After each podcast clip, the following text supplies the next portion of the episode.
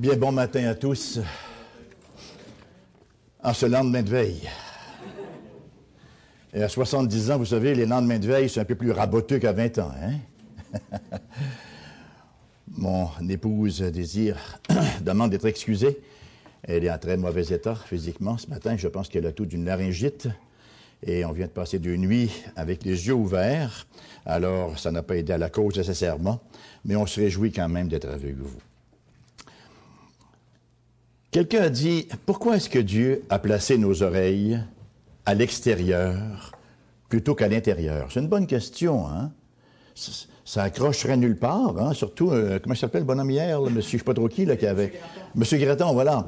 Alors, ça, aurait été pratique hein, d'avoir les oreilles à l'intérieur. L'eau aurait pas rentré dedans. Et pourquoi est-ce que Dieu a placé nos oreilles à l'extérieur qu'à l'intérieur?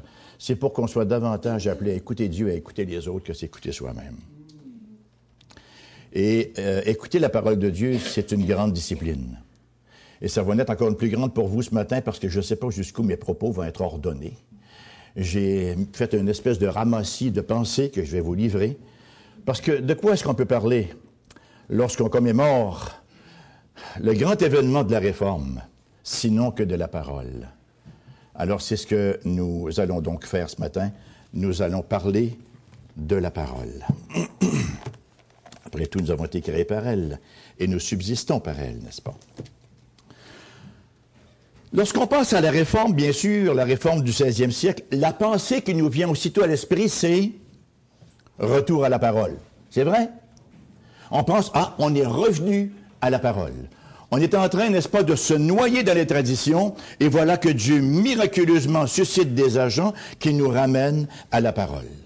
À la Renaissance, on avait une pensée qui disait ad fontes, on revenait aux sources, hein, à la fontaine même, aux sources. On revenait à l'étude des textes originaux, on revenait à l'étude en particulier des textes grecs et latins, et on est revenu aussi, bien sûr, à la Bible et aux versions anciennes.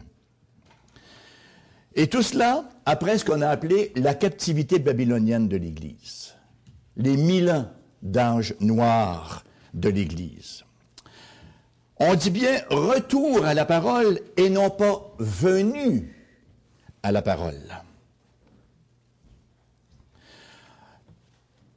Parce qu'on se plaît historiquement à dire que le sola scriptura, la parole seule, c'est le principe formel de la réforme, alors que le sola fide, c'est le principe matériel. Qu'est-ce qu'on veut dire par là? C'est relativement simple. Le principe formel de la réforme, le principe formel, c'est la théologie particulière Hein, euh, à la source de son autorité, alors que le principe matériel, c'est son enseignement central qui donne forme à ses pratiques. Donc, un retour à la parole parce que l'homme n'a jamais vécu sans parole. Il a vécu dans l'ignorance de la parole, mais il n'a jamais été sans parole. Si on refait brièvement l'histoire de l'humanité, n'est-ce pas, même en Éden, dans un contexte de perfection, avant la chute, dans un environnement à tout point parfait, avec des gens créés parfaits, parfaits en conditions et non en degrés, hein, parce qu'il y avait encore place pour euh, accéder, n'est-ce pas, à une glorification. Même dans ce contexte-là, Adam et Ève n'ont pas vécu sans parole. Ils avaient besoin d'une parole de Dieu, une parole surnaturelle, une parole spéciale pour donner sens, pour interpréter ce qu'on appelle communément la révélation générale, c'est-à-dire le jardin. Ils n'auraient jamais, par leur analyse, par leur recherche, aussi scientifique est-elle pu être, ils n'auraient jamais découvert que s'approcher de cet arbre-là, de la connaissance du bien et du mal, leur donnerait la mort. Il leur fallait une parole particulière. C'est ce qu'on appelle le concept d'analogie. Si on veut savoir si nous sommes dans la vérité, on n'interprète pas nécessairement, n'est-ce pas, les philosophes du jour ou les, les psychos du jour ou les je ne sais trop quoi du jour. Si on veut savoir si nous sommes dans la vérité, on réinterprète ce que Dieu a déjà interprété. On ne donne pas une autre interprétation, parce que Dieu est le créateur de toutes choses, et les choses, les événements, les faits qui, qui défilent dans nos vies ne se présentent pas à nous comme des faits bruts, mais comme des faits préinterprétés. Et si on veut les interpréter correctement, on donne l'interprétation que, Dieu a déjà donnée. On est des seconds herméneutes, des des secondes, euh, des secondes interprètes. On dit souvent en, théologie réformée, penser les pensées de Dieu après lui. Hein. Il voilà. Dès que nos premiers parents s'imposent comme premier interprète, c'est la catastrophe. Dès qu'ils décident de réinterpréter ce que Dieu avait déjà préinterprété, de donner une autre interprétation rationnelle qu'ils étaient, ça, ça tourne au vinaigre. Mais voilà qu'aussitôt après la chute, Dieu se présente à nouveau avec une parole. Une parole qui redonne espérance à l'humanité. C'est ce qu'on appelle le proto-évangile, le premier évangile dans Genèse 3.15, où le Seigneur apporte une parole de jugement et de réconfort. Hein? Il va dire à Satan, elle va t'écraser la tête, la postérité de la femme, et ta postérité à toi va lui mordre le talon. Il s'est passé quelque chose? On a ouvert les portes du Grand Canyon, il me semble qu'il y plus d'écho.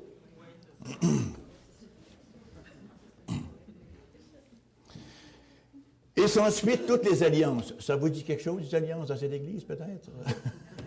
vous avez un pasteur allianciste hein, et alliantiel. Toutes les alliances, pour employer l'expression d'Éphésiens 2.12, les alliances de la promesse, jusqu'à la venue du Christ Jésus, n'est-ce pas, qu'il l'accomplit?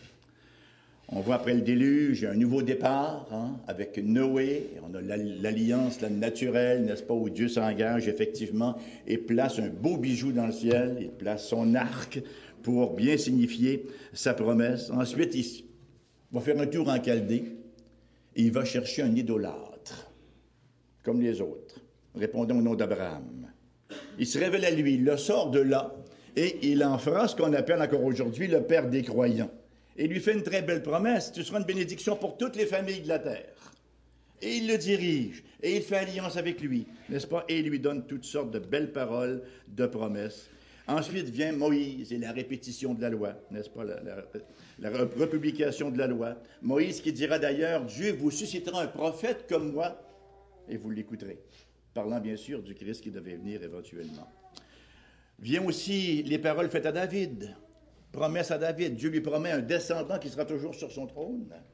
Et on sait à qui il faisait référence dans le census plaignard de l'herméneutique. Hein. On sait que ça, aboutissait finalement au Christ Jésus.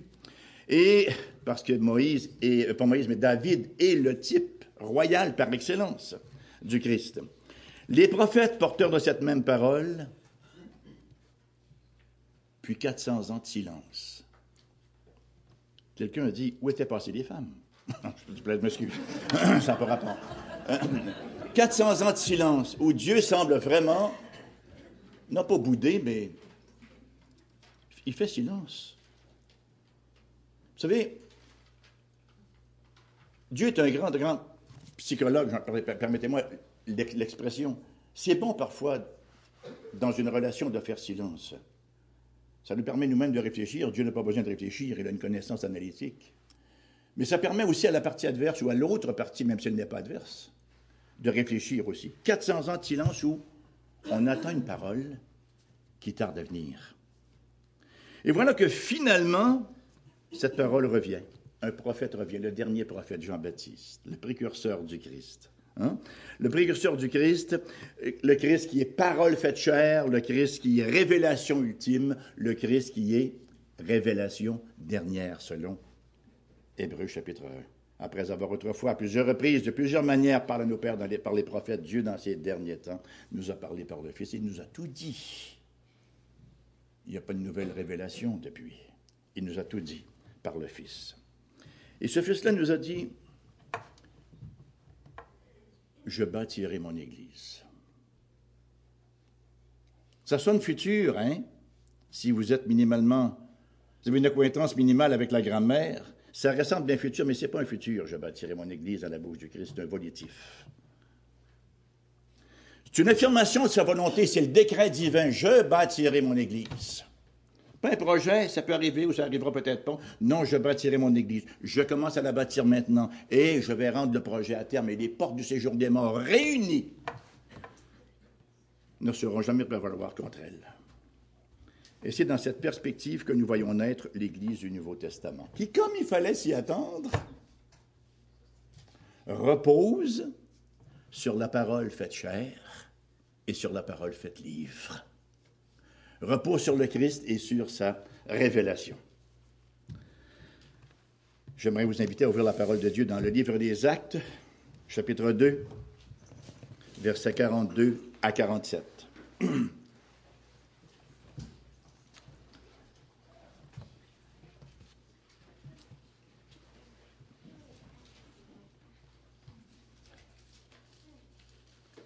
Je lis à partir de la version dite de la Genève, 1978.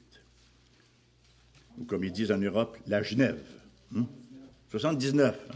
Moi, je l'ai eu une année avant, moi. J'avais un privilège, j'avais un contact. Donc, acte 2, versets 42 à 47. Il persévérait dans l'enseignement des apôtres, dans la communion fraternelle, dans la fraction du pain et dans les prières. La crainte s'emparait de chacun et il se faisait beaucoup de prodiges et de miracles par les apôtres. Tous ceux qui croyaient étaient dans le même lieu et ils avaient tout en commun. On a un beau mot ici. Non, euh, homothumedon qu'on retrouve à dix reprises en Écriture sainte, neuf fois dans les actes, qui veut dire d'un même cœur, d'une même pensée, comme une espèce de gros bouquet avec un paquet de fleurs variées qu'on met ensemble en gerbe et qu'on offre. Mais enfin, c'est autre chose. Donc, ils avaient tout en commun et ils étaient dans le même lieu. Ils vendaient leurs propriétés et leurs biens et ils en partageaient le produit entre tous selon les besoins. Ils étaient chaque jour tous ensemble, assidus au temple. Ils rompaient le pain dans les maisons, prenaient leur nourriture avec joie et simplicité de cœur, louant Dieu et trouvant grâce auprès de tout le peuple. Et le Seigneur ajoutait chaque jour à l'Église ceux qui étaient sauvés. On est encore live hein, aujourd'hui? Je peux quand même défaire ma boucle? Vous êtes habitués maintenant, Parce que c'est comme chaud, hein?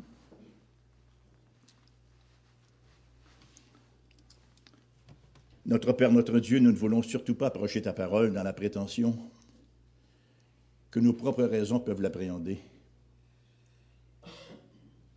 Nous ne voulons certainement pas présumer de nos capacités naturelles tellement limitées. C'est la raison pour laquelle on vient à tes pieds, Seigneur, pour te demander de mettre une onction, de bénir cette parole que nous allons voir ensemble. Je te prie, Seigneur, dans ta bonté, dans ta compassion, dans ton amour pour ton peuple, de saupoudrer ta grâce et ta bénédiction sur ces quelques propos un peu pêle-mêle que j'ai rassemblés pour ton peuple ce matin. Qu'on puisse nous réjouir ensemble, notre Dieu, de, cette parole qui nous a été donnée. S'il eût fallu, Seigneur, que tu demeures silencieux, quel serait notre sort? On te remercie de ce que non seulement tu as parlé, mais tu t'es révélé à nos cœurs d'une manière tellement particulière, de manière irrésistible. Tu m'as séduit, Seigneur, tu m'as séduit et je me suis laissé séduire. Ô Dieu Saint, bénis ce jour qui porte ton nom. Bénis ton peuple, le peuple de l'Alliance qui vit, qui vibre par la parole et la révélation de l'Alliance. Au nom précieux du chef de l'Alliance, le Christ Jésus lui-même. Amen.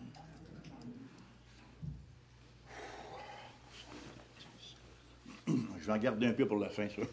je vais le mettre ici parce que je voudrais qu'il soit proche. Merci beaucoup. Merci, c'est gentil.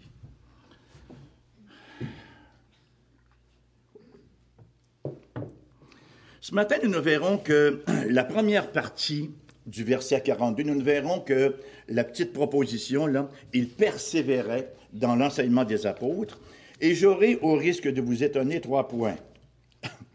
Le premier point, bien sûr, c'est le besoin de persévérance. Le deuxième point, l'objet de la persévérance. Et le troisième point, l'action de la persévérance. Donc, le besoin de persévérance. Luc nous donne ici en capsule, c'est pas long, hein? Quelques versets seulement. 98 mots seulement dans l'original grec. Luc nous donne ici en capsule tout un traité d'ecclésiologie, la doctrine de l'Église. On l'a ici, la doctrine de l'Église. Toute une philosophie de ministère. Comment on doit fonctionner en tant qu'Église du Christ Jésus. Dans l'Épître aux Éphésiens, nous voyons la pureté doctrinale de l'Église, hein, parce que l'Épître aux Éphésiens, c'est l'Épître de l'Église. Dans les actes, nous sommes témoins de sa pureté pratique. Et c'est d'autant plus intéressant que nous ne sommes pas ici devant une méga église spectaculaire, hein, euh, sous, les, projecteurs. Nous sommes ici devant un petit groupe, une compagnie d'humbles disciples qui ont calculé le coût et qui se sont volontairement identifiés publiquement avec le Christ, qui se sont volontairement identifiés publiquement avec Jésus par le baptême, et qui, de ce fait, se sont eux-mêmes ostracisés de leur judaïsme historique. C'est ça l'engagement. Quand on s'engage dans une direction, on se dégage de facto d'une autre, n'est-ce pas? Et l'engagement a toujours un coût. Hein? On ne peut avoir, dit-on, le beurre et le prix du beurre ou l'argent du beurre. Hein? On ne peut servir Dieu et maman pour être plus biblique. Alors, euh, s'engager pour le Christ, c'est s'engager pour tout ce qui n'est pas monde, pour l'antipode du monde, le monde compris dans son sens d'organisation rebelle à la parole de Dieu.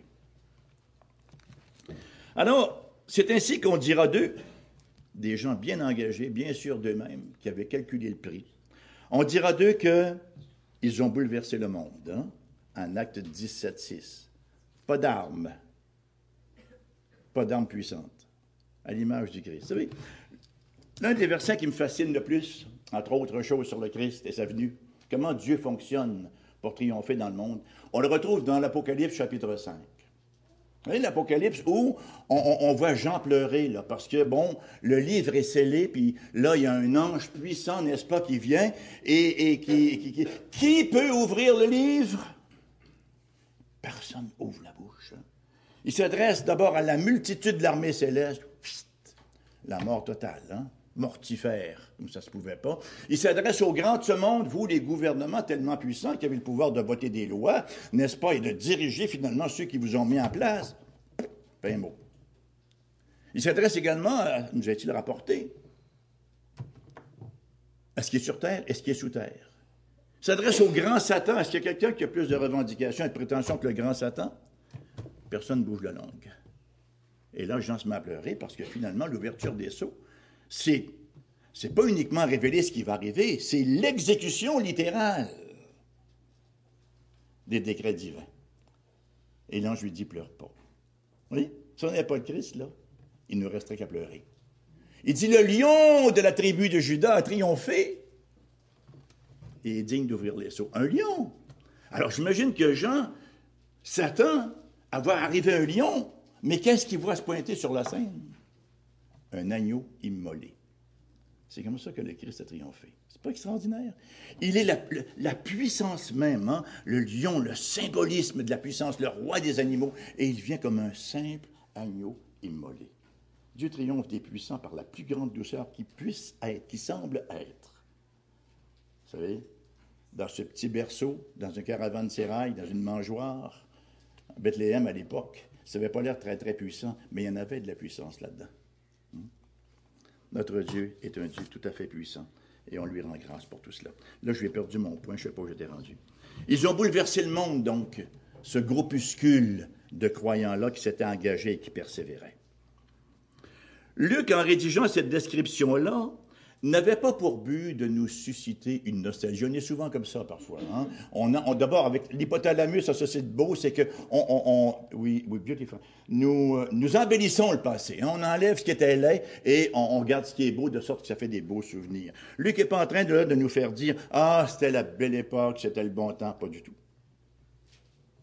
Il nous donne un modèle, il nous donne un gabarit auquel nous sommes appelés à nous mesurer comme Église.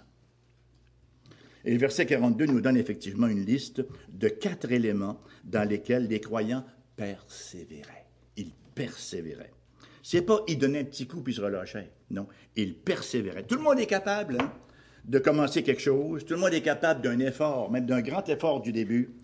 Seuls les vrais persévèrent. Une note en passant. Il ne nous est pas rapporté qu'ils persévéraient dans l'évangélisation. C'est intéressant. Est-ce que ça veut dire qu'il n'en faisait pas? Ben non, on ne vient pas d'effacer la grande commission. Mais il ne nous a pas dit qu'il persévérait dans l'évangélisation. La raison est simple, l'évangélisation, c'est un produit, un sous-produit qui va de soi. Le verset 47, ils étaient chaque jour ensemble, tous ensemble assidus au temple. Ils rompaient le pain dans les maisons, prenaient leur nourriture avec joie et simplicité de cœur, louant Dieu et trouvant grâce auprès de tout le peuple. Ça débordait automatiquement. C'était une conséquence logique et normale que leur amour pour le Christ débordait sur le monde autour et le Seigneur ajoutait chaque jour à son Église ceux qui étaient sauvés. Vous voyez, l'Église doit impérativement avoir un contenu, le didaché, l'enseignement des apôtres, hein, euh, un enseignement et une vitalité pour qu'une Église soit efficace dans la conquête des âmes pour le Christ. Elle doit être une Église selon le Christ. La persévérance, c'est pas facultatif, c'est un passage obligé.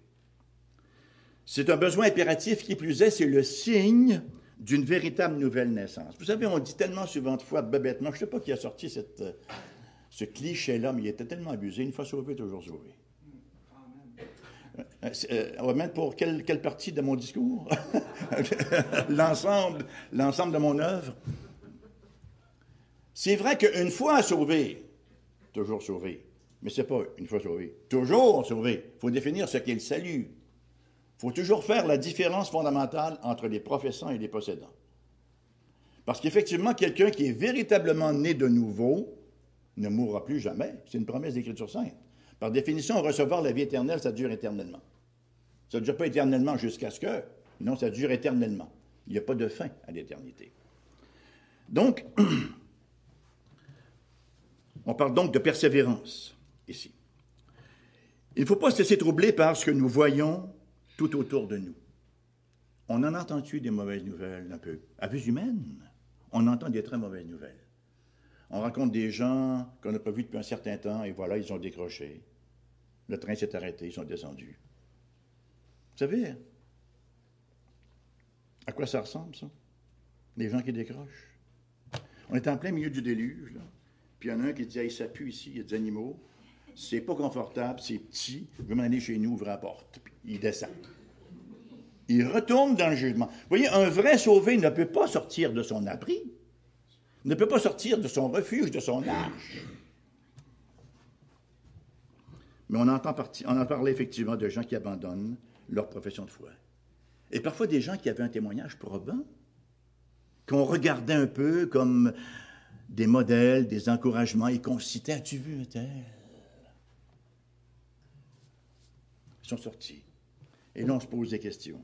C'est la raison pour laquelle notre doctrine doit toujours être faite sur la parole de Dieu, non pas sur nos expériences ou sur ce qu'on voit.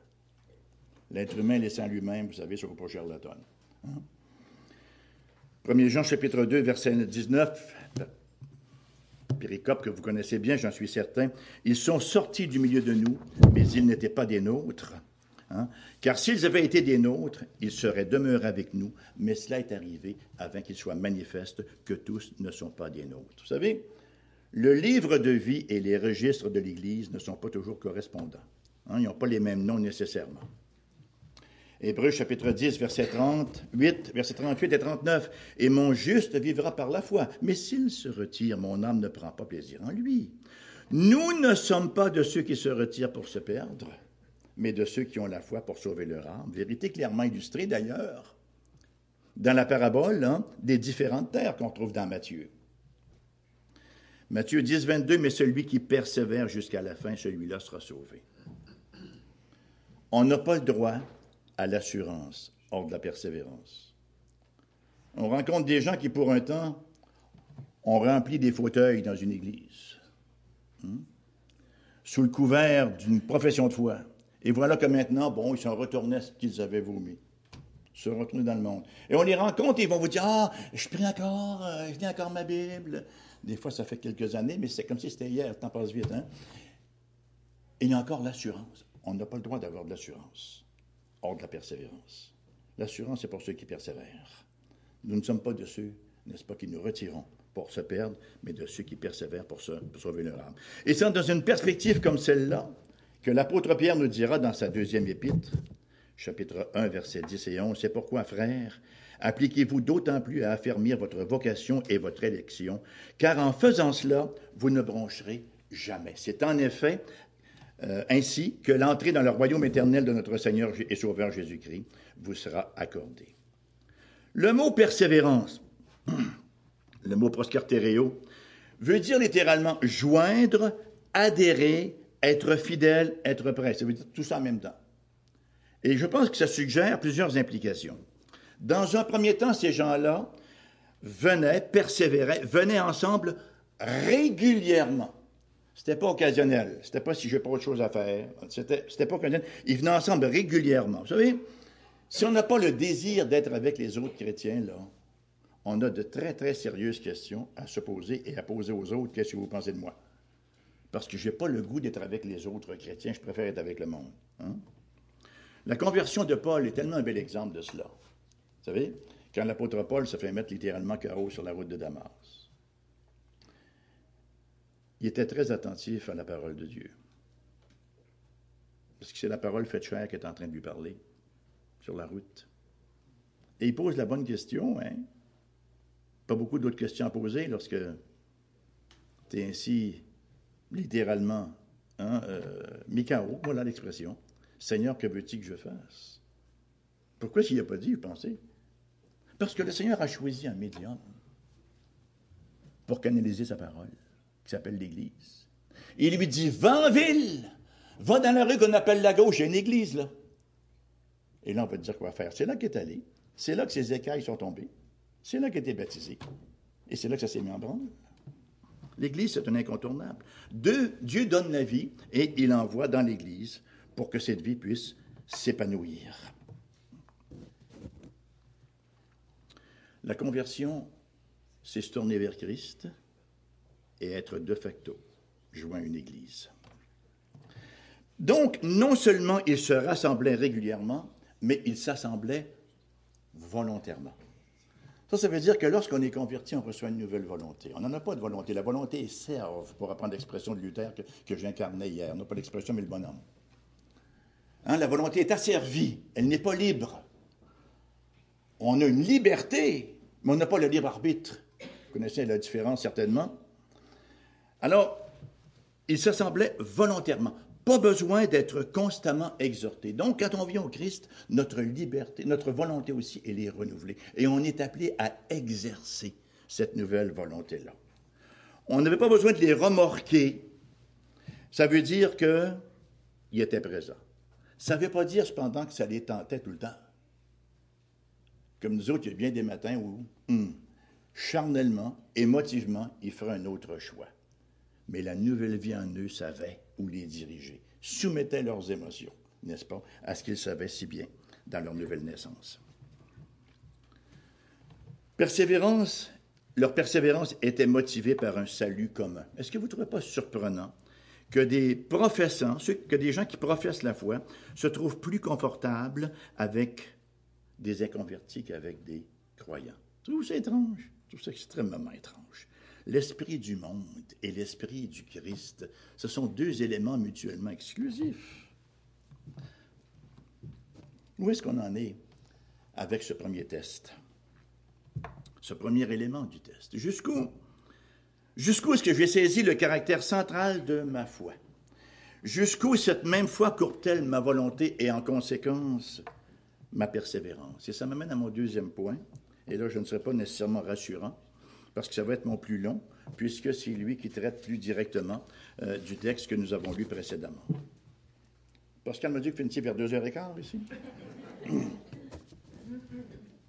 Donc, mon deuxième point, l'objet de la persévérance. Baptiste est désespéré. Là. Il a d'entendre cela.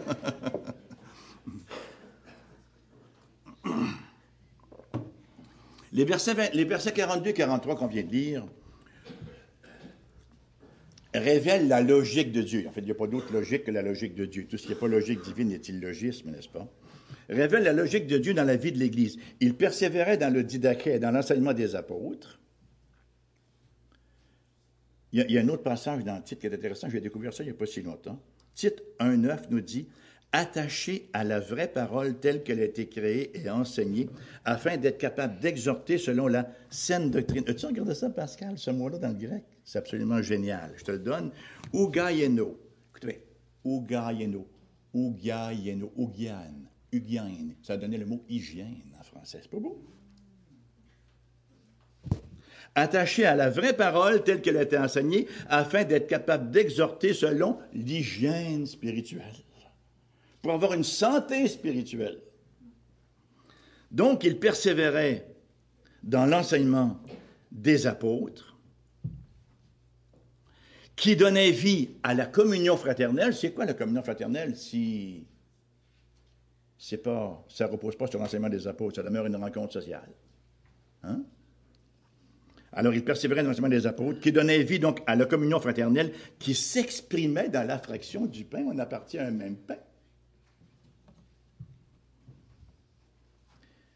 Et qui s'exprimait aussi dans les prières, avec comme conséquence que la crainte s'emparait de chacun et qu'il se faisait toutes sortes de choses extraordinaires et que la foule était impressionnée et ils avaient bien sûr le sentiment de la foule. La parole de Dieu ne peut occuper d'autres sièges. Remarquez que ça revient en premier? Il persévérait dans l'enseignement des apôtres et il y a le reste. La doctrine des apôtres. La parole vient toujours en premier. Calvin disait, la chair, pupitre, la prédication, c'est le trône d'où Dieu dirige son peuple. C'est pas sans cause aujourd'hui encore. Lorsque vous entrez, par exemple, dans une église réformée, comme, celle-ci, elle est où, la chair? Si vous êtes moindrement des notions de symétrie, là, elle est où la chair? Elle est au centre. La parole de Dieu est au centre. Si vous entrez dans une église qui s'est distanciée un tantinet de la parole de Dieu, elle est où la chair? Sur le côté. La parole de Dieu est plus centrale. Qu'est-ce qui est au centre? L'autel, la table de communion. Les sacrements sont centraux avec la perception que nous en avons ex-opéré operato un peu magique. Alors déjà, juste par le coup d'œil, quand vous entrez dans une église, vous pouvez savoir qu'est-ce qui est central et qu'est-ce qui est secondaire. Quand on met la parole sur le côté, vous savez, on vient pas de poser le geste le plus glorieux de l'histoire de l'Église, on vient de, poser un geste symbolique qui risque d'être fort compromettant. Le caractère central de la parole de Dieu, sa primauté, a toujours recours parmi le peuple de Dieu. Les Juifs étaient centrés sur la parole de Dieu. Vous savez, on n'arrête pas de chioler après les pharisiens. Puis Jésus les ratait pas non plus, hein? les baffes par-ci, baffes par-là. Et il avait bien raison. Mais merci aux pharisiens qui nous ont gardé la parole. Hein. C'était quand même les séparer. Si on avait uniquement les Sadducéens, nos Bibles seraient minces. Alors, les Juifs étaient vraiment centrés sur la parole de Dieu. Une parole obscurcie, on n'en dit qu'on vient pas, par leur interprétation, par leur tradition. Une parole triturée, parce que justement maquillés par leur tradition. Mais rappelons-nous comment les Juifs appelaient leur synagogue la Beth Sefer. Beth, la maison, Sefer, livre, la maison du livre. Ça veut dire que quand ils se pointaient à la synagogue, n'est-ce pas, c'était pas pour une danse de, de, de claquettes ou pour quoi que ce soit d'autre, c'était effectivement, premièrement, pour écouter, pour entendre la parole.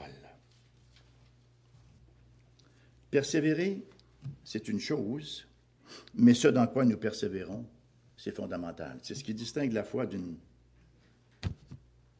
banale, vulgaire crédulité. Donc, dans quoi persévéraient ces premiers chrétiens?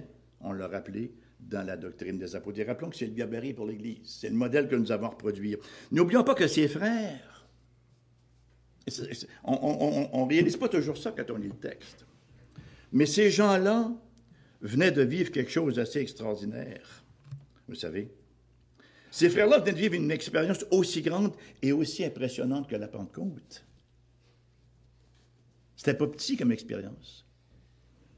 Il aurait très bien pu décider, comprendre que la manière de vivre la foi, c'est se rabattre sur les expériences surnaturelles.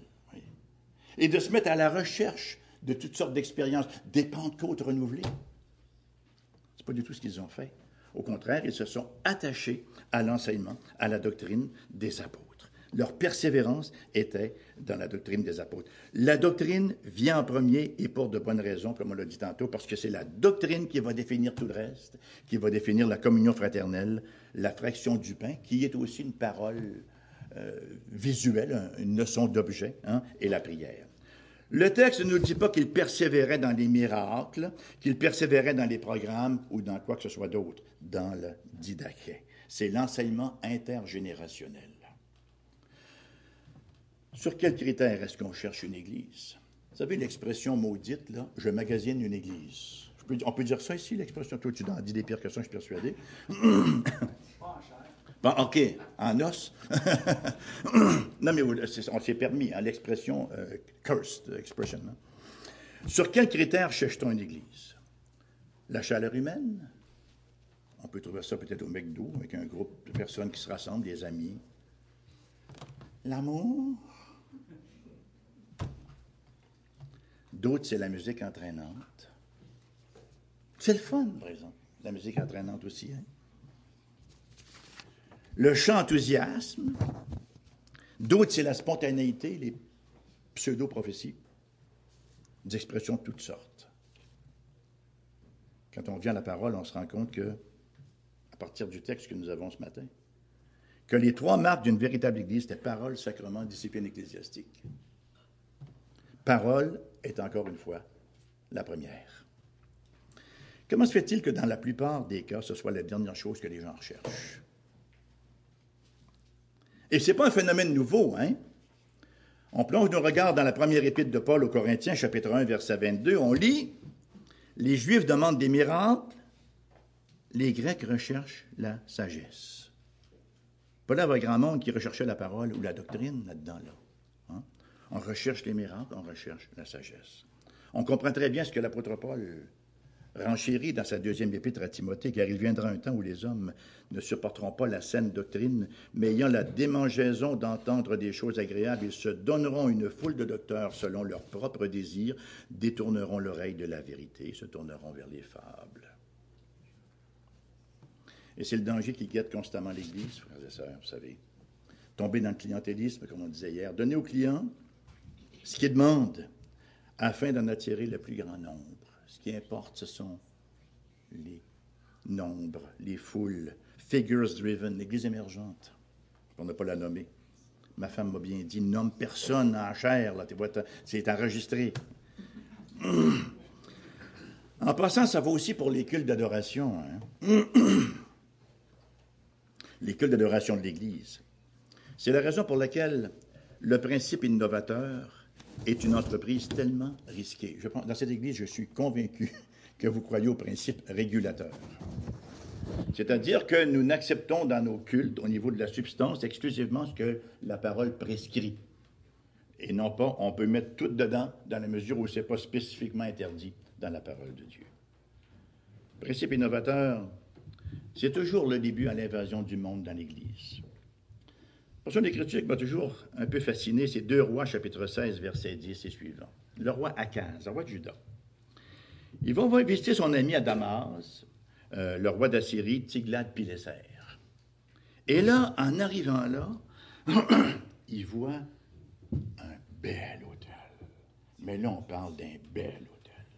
Il est complètement nubilé par la beauté et la brillance de cet hôtel-là, tant et si bien qu'il envoie immédiatement les plans à Uri et dit Fais-nous un pareil. Bon, so far so good. Vous voyez, jusqu'à maintenant, ça se passe bien. Alors, l'hôtel est en dehors et Uri fait euh, une copie conforme euh, de l'hôtel de Tiglath-Pileser.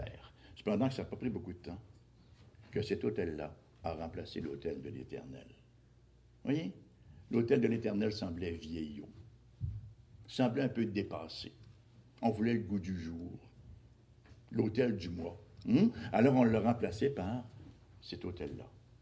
C'est ainsi le principe innovateur qui progressivement s'approche du temple et finit par se retrouver dedans. Il nous faut admettre en toute douceur et en tout respect qu'une partie de l'Église évangélique contemporaine a versé dans ce modèle. Un modèle par ailleurs qui s'apparente au monde.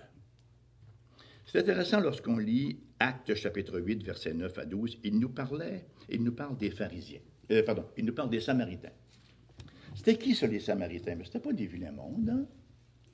C'était des gens qui avaient une religion. De part, ils adoraient. Hein? Il y avait un monde, ils adoraient Charisime. Ils faisaient des prières aussi. Alors, il y avait des prières, il y avait leur culte religieux, croyaient à Dieu, mais la culture les avait envahis. Eux autres, le big deal, c'était Simon le magicien. Hein? L'Église évangélique peut tomber souvent dans ce piège-là aussi. Avoir ses prières, avoir son culte, avoir une forme d'adoration à Dieu, mais laisser la culture, laisser les choses frappantes de ce monde, l'infiltrer. Revenons à 1 Corinthiens 1, 22. Il y en a qui cherchent les miracles, d'autres la sagesse. Qu'a fait Paul? Est-ce qu'il s'est rendu à leur désir en leur disant, ben, je vais les contenter, je vais leur faire trois, quatre tours de passe-passe, puis ils vont m'écouter après? Nous, nous prêchons Christ, crucifié, verset 23-25. Scandale pour les Juifs, folie pour les païens, mais puissance de Dieu et sagesse de Dieu pour ceux qui sont appelés, tant juifs que grecs, car la folie de Dieu est plus sage que les hommes et la faiblesse de Dieu est plus forte que ces hommes. C'est de la pure doctrine. La doctrine, le didaché, la parole apostolique est de toute première importance parce que c'est le cadre de notre foi. C'est la substance de notre foi. Vous avez déjà entendu l'expression, parfois des gens qui évangélisent et qui ne sont pas toujours au fait de ce qu'est véritablement la foi. Ils présentent les quatre lois spirituelles euh, et après ça, ils finissent en disant T'as rien qu'à croire. Vous avez déjà entendu ça? Hein, la théologie du, du, du T'as rien à croire. C'est un peu plus que ça, la foi. Hein. Moi, j'aime beaucoup la, définition d'Augustin. Il, en a fait une très belle suggestion. Elle a été reprise d'ailleurs par les réformateurs aussi, hein, où il nous donne vraiment les, trois éléments qui, à mon humble avis, définissent le mieux la foi. Il y a eu toutes sortes de tentatives de définition. Celle-là, je l'aime beaucoup. Il nous parle d'abord que la foi, elle a un contenu. Il appelait ça en latin les notitiers. Hein? Ce qui fait l'objet de la foi, ce qu'on doit croire. Croire, c'est une chose, ne crois pas n'importe quoi. C'est ce qu'on retrouve un petit peu dans l'épître de Jude, le frère du Seigneur Jésus, verset 3, quand il dit qu'il voulait leur écrire, bon, pour et finalement il s'est senti obligé de leur écrire pour combattre pour la foi, transmise au sein une fois pour toutes. On n'ajoute rien, on ne retranche rien. Voilà ce qu'il faut d'abord recevoir comme contenu de la foi, et il faut raisonner un peu, faire une espèce d'étude de cette parole-là, être capable de comprendre ce qu'elle nous raconte. Et c'est le deuxième élément, c'est qu'on lui donne notre assentiment. Euh, Augustin appelait ça l'ascensus. Mais encore là, on n'est pas sauvé, pour autant. Jacques, l'autre demi-frère du Seigneur, dit Tu crois que Dieu existe? Tu fais bien. Les démons aussi y croient et ils tremblent. Le troisième élément est, vraiment, vraiment important. Et c'est le fiducie, à la fois du cœur. Tu crois que, hein, que si tu crois de ton cœur que Dieu l'a ressuscité des morts, c'est le cœur qui embrasse, c'est le cœur qui s'approprie, n'est-ce pas, par la grâce de Dieu, tout ce que le Christ a opéré pour le salut. C'est ça, la doctrine, ces grandes vérités que Dieu a révélées de manière propositionnelle dans sa parole et qui viennent littéralement s'emparer de nos cœurs. On entend toutes sortes de récriminations contre la doctrine. la doctrine divise, bien sûr. C'est vrai qu'elle divise. Jésus aussi divisait. Hmm? Matthieu 10, 34, ne pensez pas que je sois venu apporter la paix sur la terre. Je suis venu apporter non la paix, mais l'épée. La vérité divise. En même temps qu'il faut faire la différence entre doctrine fondamentale et les choses secondaires, les choses plus adiaphoriques, peut-être l'eschatologie, est-ce qu'on prend la communion avec du vin ou du jus de raisin, des choses qui ne sont pas pertinentes au salut. Augustin disait, ça vous est certainement très familier, dans les choses essentielles, unité, dans les choses secondaires, liberté, et en toutes choses, charité. En même temps que si la doctrine unit, mon cher Arnaud, j'ai réveillé là, la doctrine divise, la doctrine unit aussi. Parce que si nous ne sommes pas unis par une doctrine commune, qu'est-ce qui nous unit? Les gens vont dire, ben c'est Jésus. Oui, mais quel Jésus nous unit? Quelle sorte de christologie est-ce que nous avons? C'est le centre hein, de notre théologie, la, christologie. Si quelqu'un choisit d'ignorer et j'en grâce au Seigneur pour notre confession de foi. Cette belle synthèse que le Seigneur, dans sa miséricorde, a permis que nos pères, dans la foi, après plusieurs années de réflexion, d'études, après plusieurs échanges, beaucoup de prières, ont mis en écrit et qui nous sert encore aujourd'hui. Et on réalise véritablement la pertinence et à quel point c'est pas une inspiration, c'est pas le canon de l'Écriture, mais à quel point c'est une belle synthèse de ce que l'Écriture enseigne. Et c'est très utile en toute chose, vous savez, parce qu'en herméneutique, on parle toujours qu'il nous faille mettre un texte dans son contexte immédiat, dans son contexte plus large et dans son contexte global. C'est quoi le contexte global, sinon la confession de foi? Pour mesurer, pour jauger la rectitude de nos conclusions. Si quelqu'un choisit d'ignorer la, théologie, ça ne veut pas dire qu'il n'y a pas de théologie. ça veut dire qu'il y a une mauvaise. Ça veut dire qu'il y a une théologie erronée. Les foules. C'est le tonnerre, c'est.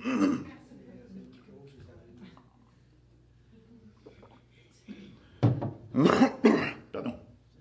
Je suis habitué, vous savez, d'être un prédicateur de puissance. Un jour, je prêchais en Nouvelle-Zélande.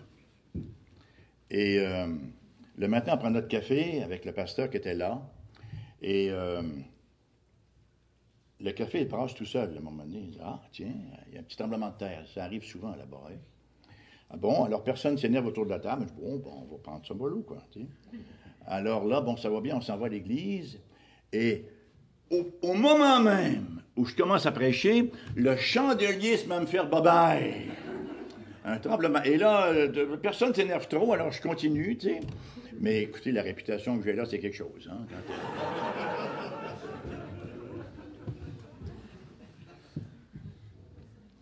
Les foules qui suivaient Jésus au temps de son pèlerinage terrestre ont toujours été réparties en deux groupes. Les chercheurs de miracles et les cœurs pour la doctrine. Les chercheurs de miracles et les cœurs pour la doctrine. Ceux qui cherchaient à être bien, ceux qui cherchaient une panacée, et ceux qui cherchaient à connaître le Christ, ceux qui cherchaient vraiment le chemin de la réconciliation avec Dieu. La Bible nous dit dans Jean 2, 23, 24, Pendant qu'il était à Jérusalem à la fête de Pâques, plusieurs crurent en son nom, voyant les miracles qu'il faisait. Mais Jésus ne se fiait pas à eux parce qu'il les connaissait tous et qu'il n'avait pas besoin qu'on lui rendît témoignage. Si vous êtes euh, un auditeur ou auditrice de Parole du matin, vous avez souvent entendu parler de ce passage-là, n'est-ce pas? Parce que c'est le même verbe pisteo. Plusieurs pisteaient en lui quand ils virent les miracles qu'il faisait, mais lui ne pisteait pas en eux autres parce qu'il connaissait leur cœur. C'est des chercheurs de miracles, vous voyez.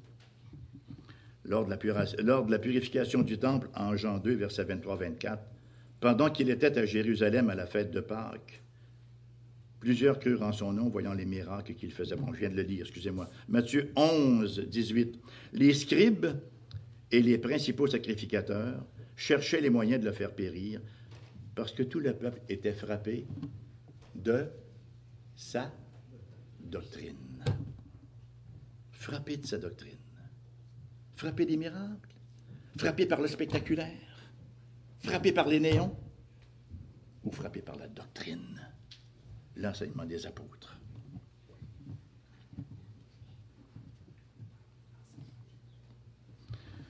Qu'est-ce qui fait l'objet de notre quête spirituelle, de notre recherche? Le limelight ou la doctrine qui me révèle mon sauveur? Doctrine à laquelle mon cœur s'attache. C'est sûr que c'est moins excitant pour la chair, mais c'est infiniment plus bénéfique et profitable pour l'esprit. Le vrai christianisme, le christianisme biblique, c'est une expérience. Ce n'est pas uniquement une théorie, ça s'expérimente. Mais ce n'est pas que l'expérience. Ce sont les faits historiques qui nous sont rapportés dans l'Écriture sainte en même temps qu'ils nous y sont interprétés. La foi, c'est vrai, c'est quelque chose qu'on expérimente, cependant que la validité, la rectitude de mon, expérience doit être mesurée par la doctrine. La plupart des gens ont des expériences, des expériences multiples, hein, spirituelles, mystiques. Comment jauger, comment savoir, comment faire le tri dans tout cela? Et ça m'amène à mon troisième point. L'action de la persévérance. Heureusement que je n'ai pas quatre.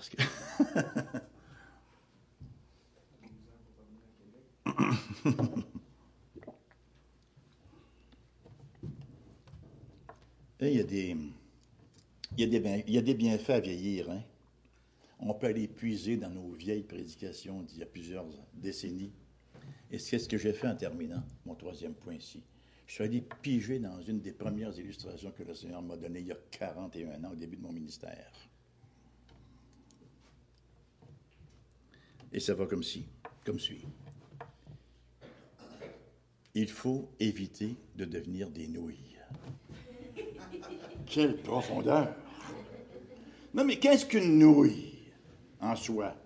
C'est une petite pâte qu'on met dans l'eau. Qu'est-ce qu'elle fait? Elle tripe son volume. Elle devient trois fois plus nouille. Oui? Alors, qu'il n'en soit pas ainsi pour nous, qui trempons dans l'eau de la parole.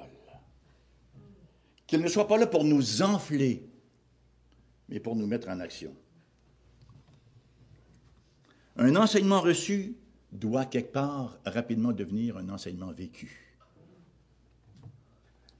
Dans son ouvrage intitulé A Preface to Christian Theology, vous allez trouver d'ailleurs cette, illustration-là dans le livre euh, Connaître Dieu de Packer. Vous l'avez en français dans votre. Je vous félicite en passant pour votre bibliothèque. C'est très, très bien. John Mackey fait usage de cette illustration. Il parle des balconeers et des travelers. Il parle des gens du balcon et des voyageurs. Il prend l'illustration a des gens assis sur un balcon qui regardent les voyageurs passer en bas. Alors, ils entendent des discours que les gens tiennent, n'est-ce pas? Comment ils s'orientent, euh, qu'est-ce qu'ils font, qu'est-ce qu'ils projettent. Et ils se permettent, bien sûr, de tout critiquer, d'avoir une opinion sur tout. Mais eux, ils restent toujours sur le balcon. Ils ne seront jamais des voyageurs. Les voyageurs aussi ont des théories, sauf que les autres les mettent en pratique. Comme on dit en hébreu, hein, the rubber hits the road.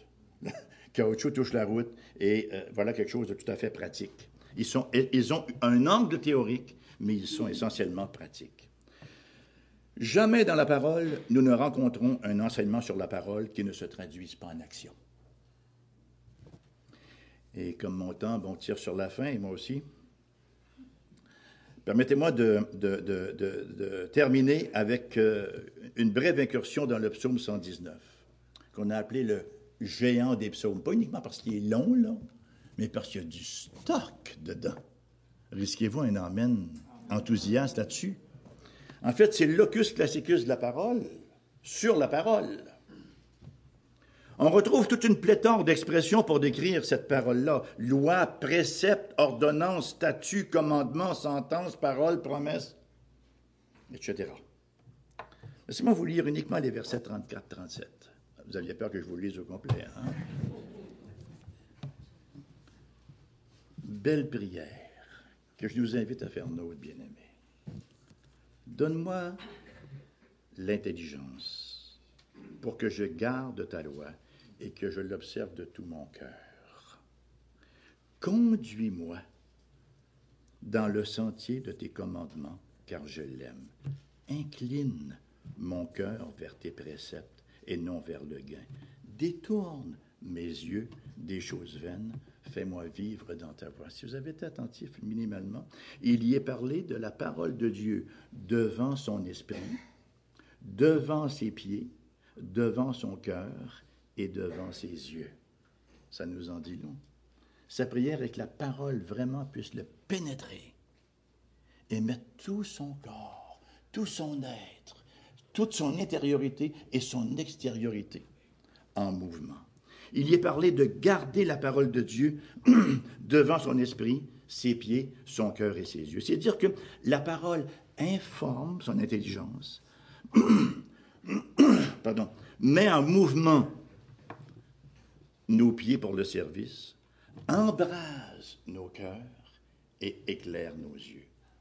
Elle éclaire nos yeux, bien sûr, pour voir comme le Christ voit. Parce que c'est Wittgenstein qui parlait de voir et voir. Hein, faites un petit peu de philosophie. On peut voir sans voir. Hein. Ça, c'est assez intéressant comment Jésus voyait. Les gens voyaient une foule, ah, ils n'ont rien mangé, ils sont tannants, on n'a pas journée avec eux autres. Ah, voilà, Seigneur. Mais lui, il les voyait comme un troupeau qui n'avait pas de berger. Il voyait. Il voyait la misère. Il faut des yeux pour voir la misère. Il faut des yeux pour avoir cette pénétration de la réalité qui nous entoure, qui va mouvoir nos cœurs, qui va mouvoir nos pieds, et qui va mettre aussi en action notre intelligence,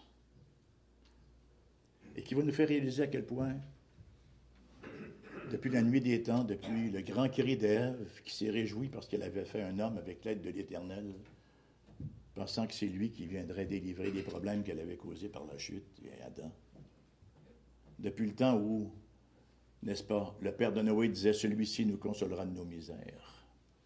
Il faut une intelligence éclairée pour savoir qu'il n'y a pas d'autre solution, qu'il n'y a pas de réponse au problème du monde, au problème fondamental du monde, sinon que la personne glorieuse du Christ Jésus, parole faite chair, et sa parole couchée sur un support écrit. Comme dit souvent ma femme, le cœur du problème, c'est le problème du cœur. C'est par là que ça commence, c'est par là que ça se passe. Pour voir des yeux aussi, pour voir les pièges que ce monde prédateur tend devant nous. Jésus dit, il ne dit pas, vous êtes heureux si vous avez ces choses. Point à la ligne paragraphe. Vous êtes heureux si vous savez ces choses, pourvu que vous les pratiquiez. Pensée fort connue, mais qui ne perd pas de sa saveur, de John Bunyan, l'auteur du Voyage du pèlerin. ce livre te gardera loin du péché, ou le péché te gardera loin de ce livre. L'effet de la parole. Il ne s'agit pas ici de perfectionnisme. je suis loin du péché. Depuis que j'ai accepté Jésus, je ne pêche plus. Il ne s'agit pas ici de perfectionnisme, mais d'un engagement, d'une consécration, une aspiration insatiable à vivre selon les injonctions de la parole.